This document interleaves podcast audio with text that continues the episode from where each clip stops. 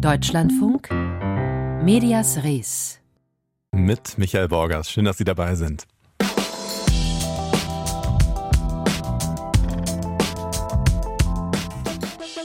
Nach mehr als fünf Jahren Medienmagazin bleibt es nicht aus, dass sich das eine oder andere Thema wiederholt.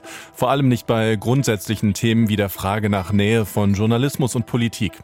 Etwa dann, wenn mit Olaf Scholz erstmalig ein Bundeskanzler bei der Republika auftritt, einer der wichtigsten Konferenzen für Digitalthemen. Und wenn dann herauskommt, dass genau dieser Olaf Scholz selbst entschieden hat, wer ihn interviewen darf. Und zwar Linda Zerwakis, früher Tagesschausprecherin, heute Moderatorin bei ProSieben. Zerwakis, und jetzt kommen die Anführungszeichen, im Dienste ihres Kanzlers, so lautet die Überschrift und das Ergebnis einer aktuellen Recherche der Taz. Journalismus und Politik. Noch viel offensichtlicher war da ein anderer Vorgang, der ein Licht auf das Zusammenspiel der beiden Felder geworfen hat. Der Wechsel eines ARD-Journalisten ins Verteidigungsministerium. Schauen wir gleich drauf. Vorher aber erst einmal ein kurzer Ausflug in die griechische Mythologie. Ein Ausflug in die Vergangenheit mit aktuellem Bezug. Medusa, das war die Göttertochter, die, so erzählen wir es uns bis heute, jeden, der oder die sie angeschaut hat, zu Stein hat erstarren lassen. Medusa, die am Ende ihren von Schlangen bedeckten Kopf verloren haben soll. Bis heute eine populäre Figur der Kulturgeschichte und Namensgeberin für eine vor mehr als acht Jahren in Russland gegründete Internetzeitung. Medusa mit Z, ein Portal, das sich schnell zu einer populären regierungskritischen Stimme in Russland entwickelt hat. Und das von äh, nun von eben dieser russischen Regierung als unerwünschte Organisation eingestuft worden ist. Gesine Dornbliet, Sie waren lange fürs Deutschlandradio als Korrespondentin in Moskau. Medusa wurde bereits 2021 als ausländischer Agent bezeichnet vom Kreml.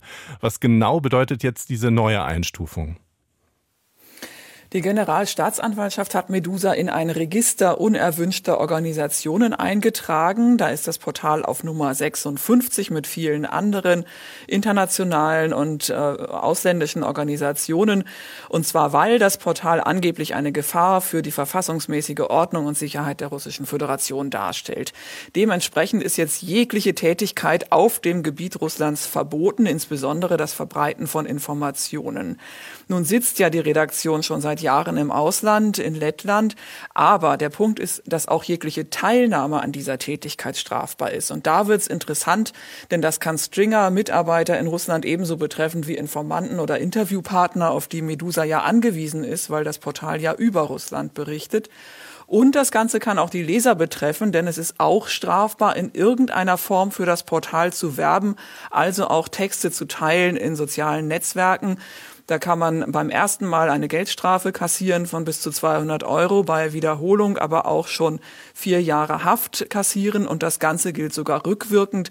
Deshalb rät Medusa jetzt, wer in Russland lebt oder nach Russland reist, der sollte alle, auch vergangene Posts von Medusa-Material in seinen sozialen Medien entfernen, rein zur Sicherheit. Das Teilen von Texten ist verboten.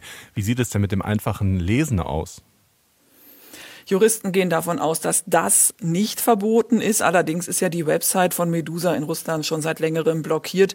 Deswegen rät das Portal eben dringend dazu, entweder die App zu nutzen oder Kanäle wie Telegram, Instagram, YouTube oder Signal. Das Verlinken, das Teilen, wir sagten das jetzt schon, ist verboten. Wie genau soll das denn eigentlich kontrolliert werden? Na, Russland hat eine Internetaufsichtsbehörde, die hat schon einige Übungen in der Kontrolle von Seiten, wobei äh, solche Gesetze wie auch ähm, eben jetzt die äh, unerwünschte äh, Organisation, das äh, Medusa dazu erklärt wurde, sowas soll auch immer abschreckend wirken. Zumal äh, dieses Gesetz etwas schwammig formuliert ist und nicht genau klar ist, ob und was dann genau wirklich gesetzlich verfolgt wird. Das ist wie so ein Damoklesschwert. Es gibt aber schon einige wenige Präzedenzfälle. So wurde im Herbst ein Aktivist von einem äh, Gericht in Südrussland so umgerechnet 70 Euro Strafe verurteilt, weil der lediglich einen Artikel von dem gleichfalls unerwünschten Portal Bellingcat geteilt hatte. Und Andrei Pivovarov, ehemals Leiter der Stiftung Offenes Russland, wurde zu vier Jahren Haft verurteilt, weil er, nachdem diese Stiftung für unerwünscht erklärt wurde, mehrere Posts dazu bei Facebook geteilt hatte. Schauen wir auf das, was unerlässlich ist für guten Journalismus, die Finanzierung. Wie ist die aktuell möglich für diese Seite? Das dürfte ja vorher schon nicht einfach gewesen sein. Ja, das ist ein wichtiger Punkt. Auch Spenden für Medusa ist jetzt strafbar und zwar schon beim ersten Mal droht da ein strafrechtliches Verfahren bis zu fünf Jahre Haft. Das kann Medusa stark treffen, denn das Portal ist zum großen Teil spendenfinanziert aus Russland, aber auch von Russen im Ausland. Und das Portal, die Redaktion rät jetzt, dass man am besten anonym mit Kryptowährungen spenden solle. Und zugleich appelliert es dringend, dass die Unterstützung so wichtig ist wie nie zuvor. Das klingt ja alles insgesamt sehr schwierig. Sie haben die Redaktion jetzt schon mehrfach erwähnt. Wie reagiert die insgesamt? Also zunächst mal hat sie eine Reihe praktischer Anweisungen für ihre Leser veröffentlicht, was sie jetzt am besten tun und was sie nicht tun, wie sie Medusa weiterlesen können, wie sie anonym mit der Redaktion in Kontakt treten können, denn das ist ja für die redaktionelle Arbeit ganz, ganz wichtig. Und unter jedem einzelnen Artikel steht ein Hinweis auf diese Anweisungen. Aus der Redaktion heißt es, an unserer Arbeit wird sich wohl was ändern, aber wir werden versuchen, das so zu machen, dass unsere Leser das nicht bemerken. Medusa hat ja Übung, hat sich in den letzten Jahren immer wieder neu angepasst an immer stärkere, erschwerte Bedingungen und trotzdem guten Journalismus gemacht. Und dementsprechend gibt's jetzt auch zahlreiche Solidaritätserklärungen, vor allen Dingen von russischen Erklär äh, Kollegen, die gleichfalls im Exil sind. Vom Investigativportal Projekt zum Beispiel heißt es, diese Erklärung zum unerwünschten, zur unerwünschten Organisation, das sei sozusagen ein Ritterschlag für Medusa. Die russische Regierung hat die unabhängige Internetzeitung Medusa als unerwünschte Organisation eingestuft. Einordnungen waren das von der Journalistin und Russland-Expertin Gesine Dornblüt. Dankeschön.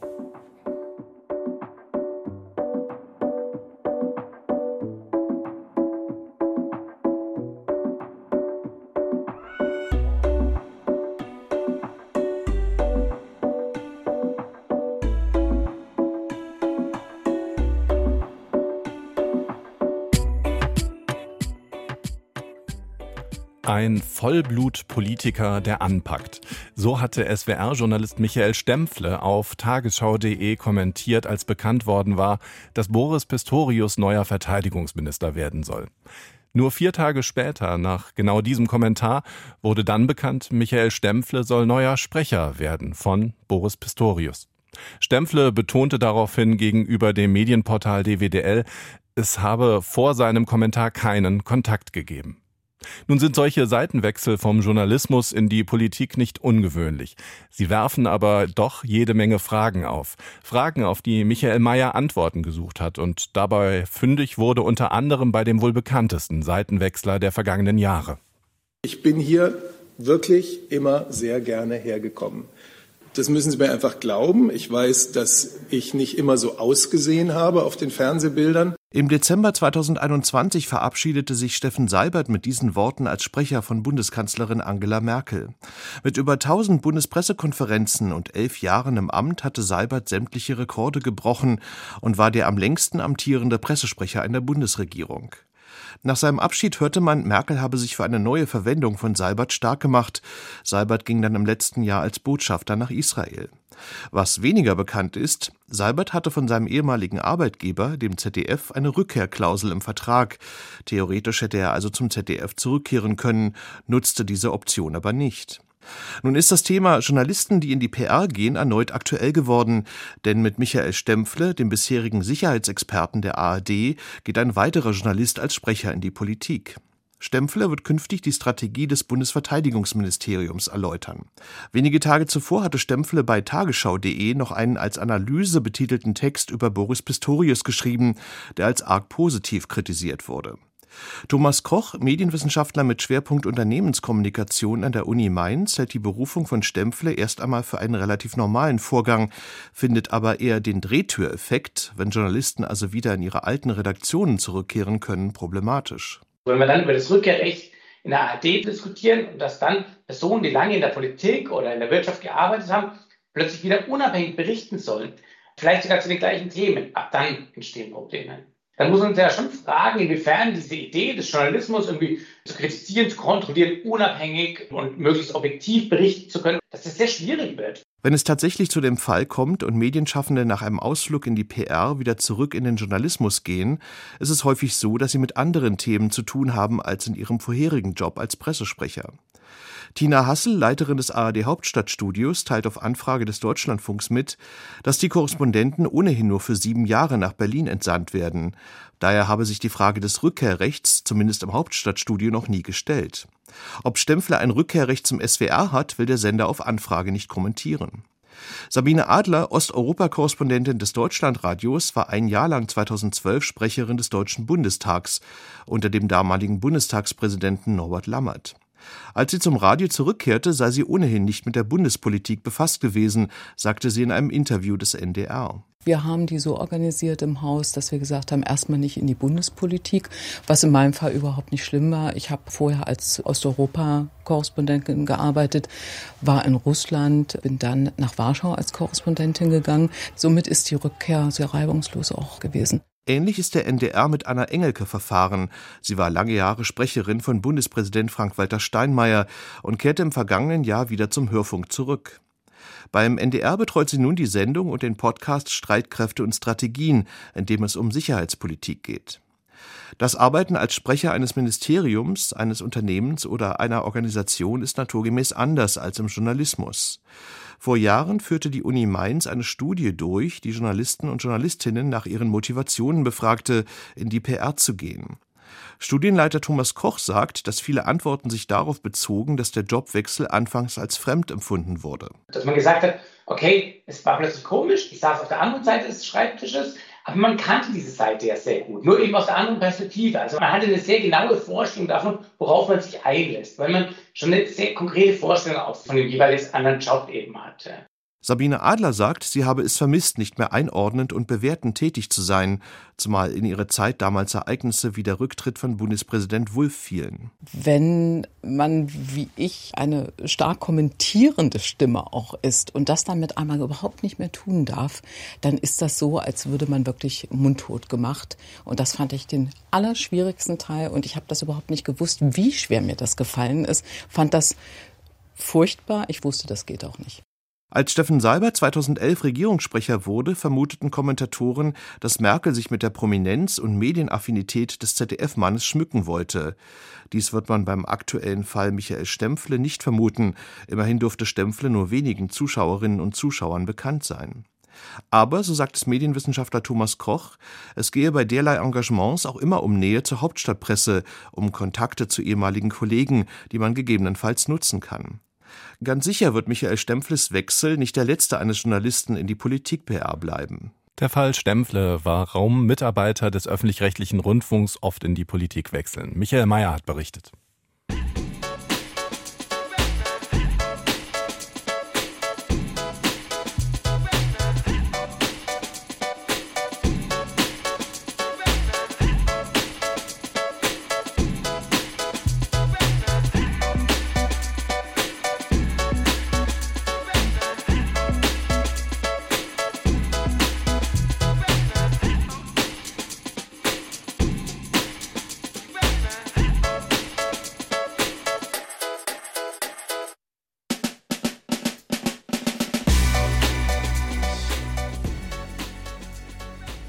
Medias Res, das Medienmagazin im Deutschlandfunk, jetzt mit einem Blick nach Frankreich.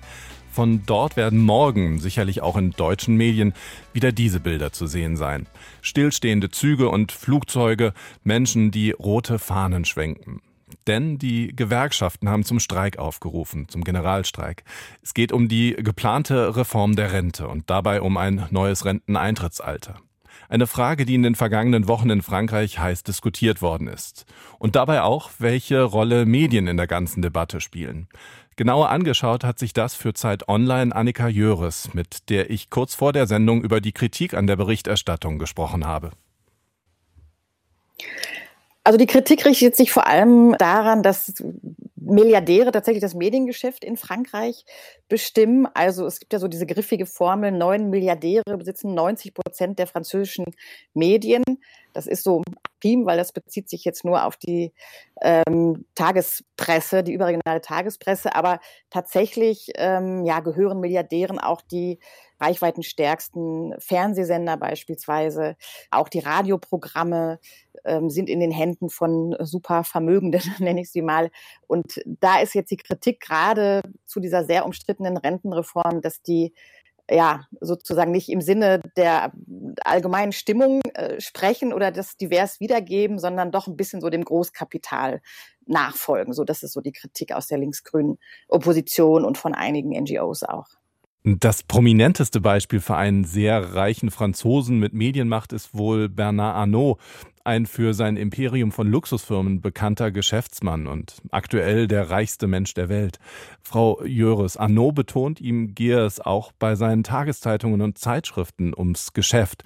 Wie glaubhaft ist das? Also bis zu einem gewissen Punkt ist das glaubhaft, weil der macht, glaube ich, tatsächlich gerade ein ganz gutes Geschäft äh, mit seinen Zeitungen und Wirtschaftstiteln, die er gekauft hat, also Les Echos und La Tribune beispielsweise noch dazu. Aber es gab auch ja tatsächlich auch einen Untersuchungsausschuss im französischen Senat. Also da haben sich wirklich die Abgeordneten dieser Frage angenommen, wie unabhängig sind tatsächlich die Medien, wenn Milliardäre sie lenken. Und da kam doch einiges zutage, wie er ab und zu dann doch ein bisschen Eingriff ins Tagesgeschäft. Also dass er beispielsweise auch andersherum Medien, die zwar nicht ihm gehörten, aber die kritisch über ihn berichteten, sozusagen die Werbung gestrichen hatte. Also ja, er ließ sich auch zu dieser Aussage hinreißen, ja, er hätte jetzt die Zeitung sicherlich nicht gekauft, ähm, damit darin marxistische Kommentare stünden. Also er hat schon eine ziemlich klare politische wirtschaftsliberale, würde ich sie nennen, ähm, Haltung und das ist sicherlich auch in den Redaktionen bekannt.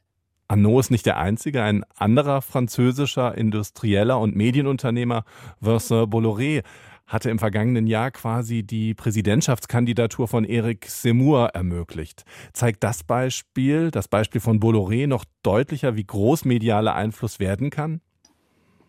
Also Bolloré ist sicherlich das, das grellste Beispiel von politischem Einfluss, weil bei Arnaud bleibt es bis zum Schluss sozusagen schwierig natürlich nachzuweisen, ob er da wirklich ähm, seine Finger manchmal bei redaktionellen Entscheidungen im Spiel hat. Ne? Die, die sind auch tages aus kritisch berichten, also es ist nicht, es ist nicht ganz so schwarz-weiß. Aber bei Bolloré ist es tatsächlich so, dass er diesen äh, rechtsextremen Eric Seymour, also wirklich jemanden, der schon mehrfach wegen Anstiftung ähm, zum Rassenhass und für Rassismus verurteilt wurde, dem hat er also wirklich ein tägliches, großes, große Reichweite verschafft, ähm, weil er ständig da Auftritte hatte und mitreden durfte bei so Talkshow-Sendungen. Und das ist schon eigentlich auch in politischen Analysen klar geworden, dass er, also Bolloré, der Großindustrielle, diesen Rechtsextremen groß gemacht hat.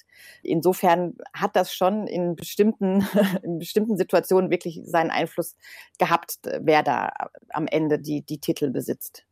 Sie haben es angesprochen eben, das Problem ist nicht neu und war auch schon Thema in der Politik, genauer im französischen Senat im vergangenen Jahr. Wie wurde es dort insgesamt diskutiert? Ja, das war eigentlich ein ganz äh, interessantes Unterfangen, weil da tatsächlich eben diese Milliardäre aussagen mussten vor den Senatoren und Senatorinnen und befragt wurden, wie sie denn das Zeitungsgeschäft sehen, inwiefern sie da eingreifen würden oder nicht. Das haben natürlich formell äh, natürlich abgestritten, dass sie sich inhaltlich, inhaltlich einmischen würden. Aber die, diese Untersuchungskommission kam dennoch zu dem Schluss, dass es gut wäre, sozusagen eine unabhängige Instanz zu haben in diesen Redaktionen, die darüber wacht, dass es keine Interessenskonflikte gibt und dass ähm, die Redaktion tatsächlich unabhängig arbeiten kann dieser Vorschlag, ähm, den haben erst alle geteilt, dann gab es doch noch mal relativ lange ähm, Streitigkeiten darum und er kam am Ende nicht durch aber das ist einmal noch diskutiert wird, ob das nicht sozusagen positiv wäre, in diesen Medien sozusagen eine einseitige Einflussnahme zu verhindern. Es wurde keine politische Lösung gefunden, keine einheitliche. Gibt es dennoch einzelne Redaktionen, die sich eine solche Expertise, also so eine Kommission auf die Fahnen geschrieben haben? Also nicht, dass ich wüsste. Ich glaube nicht, dass da bislang diese Referees eingeführt würden, weil das wäre ja auch so eine Art Eingeständnis, dass es vielleicht in Gefahr ist, die Pressefreiheit in den Redaktionen. Und das wäre denen wahrscheinlich ähm, sicherlich unangenehm, da sozusagen ja, einzuräumen damit. Also wenn, dann müsste das wahrscheinlich politisch entschlossen werden, bevor die Redaktionen sich zu diesem, zu diesem Schritt durchringen würden. Aber das war's. Also es gibt und gab seitdem keine weiteren politischen Initiativen mehr? Also jetzt, wo die Debatte wieder neu aufgekommen ist, im Zuge der Berichterstattung über die Rentenreform, gab es auch nochmal Versuche der Opposition, das nochmal neu, noch neu aufzutischen und möglicherweise doch nochmal diese unabhängigen Instanzen einzuführen. Aber es scheitert bislang noch ähm, an, den, an den konservativen Republikanern, die sich dagegen wehren und eher sagen, ja, wir wollen das jetzt hier nicht, dieses, dieses große Unternehmertum, wie sie sagen, wollen wir nicht beschränken. Also es ist, ähm, bislang sind die Chancen, glaube ich, jetzt nicht unbedingt groß, es sei denn, die, die Konservativen haben nochmal einen, einen Meinungswechsel in den kommenden Monaten, dass das tatsächlich durchkommt. Versuchen wir zum Schluss noch eine kleine Bilanz. Was ist also dran an der Kritik? Superreiche würden Einfluss auf die Berichterstattung in Frankreich nehmen? Ja, das ist super schwierig. Also was ich schon beobachte, ist tatsächlich, dass häufig zumindest am Anfang von Reformen immer sehr regierungsfreundlich berichtet wird. Und Macrons Politik ist ja sozusagen eher im Sinne der Unternehmer, sage ich mal. Da gibt es auch verschiedene Studien, die beweisen, dass er ja vor allem Großverdiener entlastet hat, also beispielsweise durch die Abschaffung der Vermögenssteuer.